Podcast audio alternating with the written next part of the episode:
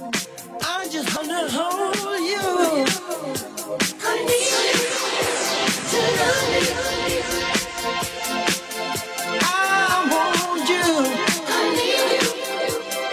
think I can make you feel just a little better. 嗨，大家好，欢迎来到了今天的减肥不是事儿。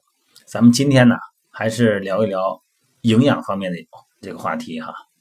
你看，咱们健身呢，现在对形体、对咱们自己的效果要求越来越高了啊。减肥想更快，增肌想更快，那么这里边就离不开蛋白质，因为蛋白质呢，对咱们身体实在太重要了。但是很多情况下呢，咱们还对蛋白质呢存在着各种误区。今天呢，咱们就先给大家聊聊这个蛋白质误区的问题哈。甭管是老手还是新手啊，那咱们对蛋白质呢，其实你就算吃着放得开，但是你其实还是存在着不同程度的疑惑和不确定啊。因为毕竟呢，咱们长时间呢对蛋白质呢会有很多的声音啊，是对它持否定态度。你比方说，说蛋白质啊吃多了会胖，有这么说法吧？因为它有能量啊。呃，没错，但确实有两个事实哈。所谓的事实，第一呢，就是胖人呢就爱吃蛋白质的东西。你看，奶、肉，你看特别爱吃肉，你看他胖。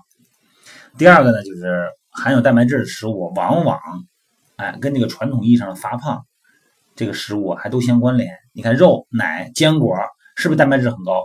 但是是不是吃完也都容易胖？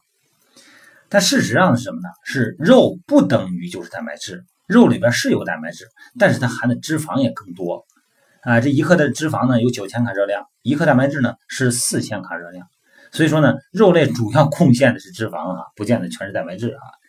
呃，尤其是咱们选择那个肉呢，你比方说这个排骨啊、牛腩这些部位呢，它的脂肪含量是实在太高了哈。还有一个呢，就是咱们说这个发胖的原因啊，它其实呢是热量的摄入大于热量的消耗。那么决定咱们胖不胖的呢？啊，吃多少量是决定的啊。还有一个说法呢，就是说这个怎么说？吃蛋白质呢对肾不好啊，这个吃蛋白多太多啊，一天一个鸡蛋就行了，吃多了不行，对肾不好啊。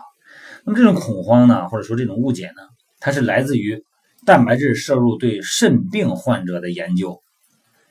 也就是说，研究中呢，这个高蛋白饮食呢，确实会对慢性肾病患者造成不好的影响。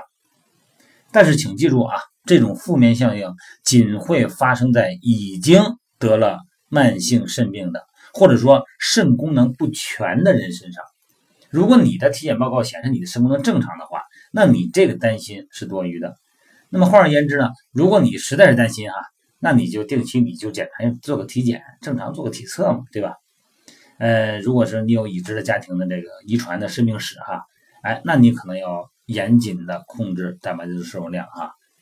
我觉得这个这部分人应该不是大多数啊，应该是比较少数的哈。咱们查出来以后呢，可以提前预防哈。另外一种思维呢，就认为呢，过多的蛋白质啊会造成钙流失。啊，你看你吃什么蛋白质哈，啊，很容易骨折的哈。那为什么呢？因为呢，这个高蛋白饮食呢，过量的蛋白质你吸收不了的那一部分，它不会储存，会引起尿钙的流失。这个尿中的这个钙流失啊。它其实呢，从某种程度上不等于骨钙流失。你看，事实上，咱们骨骼中百分之五十成分呢来自于氨基酸啊，也就是说呢，蛋白质基础构成物质。再一个呢，就是肉类的蛋白质中含有的磷元素啊，能够很好的和钙元素协同，维持骨骼系统的正常。这个钙啊。一个体内的钙，它需要多种元素，不是说蛋白质多了就流失，还有需要很多其他元素。造成流失的呢，跟其他很多元素都有关。而且值得一提的呢，就是高蛋白饮食呢，的确会引起体内的酸性反应。啊，这是因为呢，不管是精致的谷物啊，还是这个蛋白质，这个硫啊、磷呢，啊，这大多数呢是以这个含硫的氨基酸形式存在，而硫呢在体内氧化以后呢，产生硫酸。啊，因此呢，咱们肉类啊，或者说一些精致的谷物呢，就变成了咱们所说的啊酸性食物。这种酸性食物呢，会导致咱们的骨骼呢分解出一部分碱性的钙来综合酸性。但是这部分流失呢，并没有咱们想的那么严重哈。只要你平时膳食啊，适当补充一些乳制品呢、豆制品呢，甚至于说一些补剂哈，能够很好的预防。呃，蛋白质的合理补充呢，对于咱们健身来讲呢，至关重要啊。嗯，不能 光光按照这种简单的这种，呃，咱不算留言吧，呃，对这个蛋白质有点那个歧视啊。其实有的时候呢，咱们这跟咱们传统的饮食结构有很大关系。毕竟啊，咱老辈儿啊不容易啊，农业大国嘛，咱们是以这个吃粮食为主的，肉谁不爱吃肉啊？哎，肉有限，呃，在某种情况下呢，咱们从小呢，有时候也说这肉差不多就行了啊，不能吃太多啊，对身体不好。呃，一天一个鸡蛋就行，一天一个鸡蛋，一个鸡蛋六点四克蛋白质，够干嘛的呀？那平时吃点菜，吃点米饭。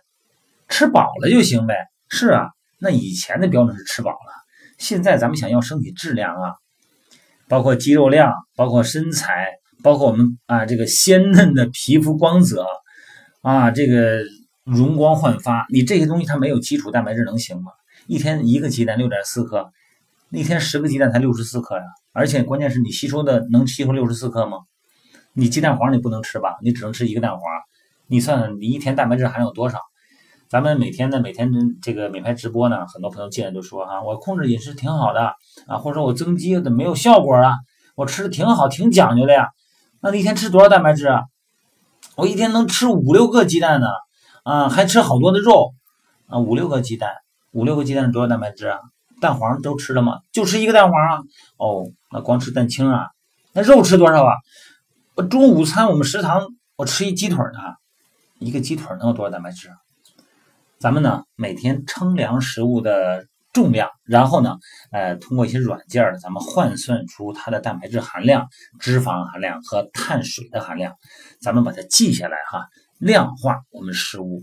这样的话呢，咱们在遇到问题的时候，所谓的平台期呀、减不下来呀、涨不上去呀，咱们能够通过数字分析找到原因，到底是多还是少，到底是正氮平衡还是负氮平衡。咱们有了理由了，咱们好分析。否则的话呢，咱们只凭感觉办事很难得到结果的啊。呃，每天每拍直播呢，大家可以直接直面吧。呃，反正是我看不见各位，各位能看见我，咱们在一起聊一聊，大家抛出一些问题哈。有一些问题我不好解释的呢，我就用这个美拍直播的小视频啊，上传这五分钟小视频，我就发给发到小视频上，大家呢可以看一看哈。你看我前两天录的那个肋骨外翻，有几个朋友说这肋骨外翻哈，感觉这个嗯不太好看。呃，另外有一些女士说这个胸也不小，但是这个肋骨往支棱的呢，显得胸看不出来了。啊，肋骨外翻的原因呢，还有一个简单性的处理方案呢，我也发到一些这个咱们美拍视频上了哈。还有这个今天我录的是 X 型腿啊，有几个朋友说，呃，谈一谈 X 型腿这个视频也好，包括我录的这个康复方案也好啊。大家要知道，它可能有道理，但是它未必适合你。为什么呢？因为我们产生骨骼排列的异常，我们产生的肌肉张力的不对等原因实在是太多了。可能是因为宽的原因，可能是因为膝的原因，可能是因为结构的原因，也可能是你的习惯原因。咱们要分清原因以后，才能找到解决方案。所以说这些小视频呢，我做出来以后呢，你说有价值吗？可能有点价值，其实它也价值也不大，因为有的时候它跟你不一定能对应哈，千万不要盲目的照搬，盲目的模仿哈。好了，各位，今天咱就聊到这儿啊，嗯，还是一会儿九点钟美拍直播见啊。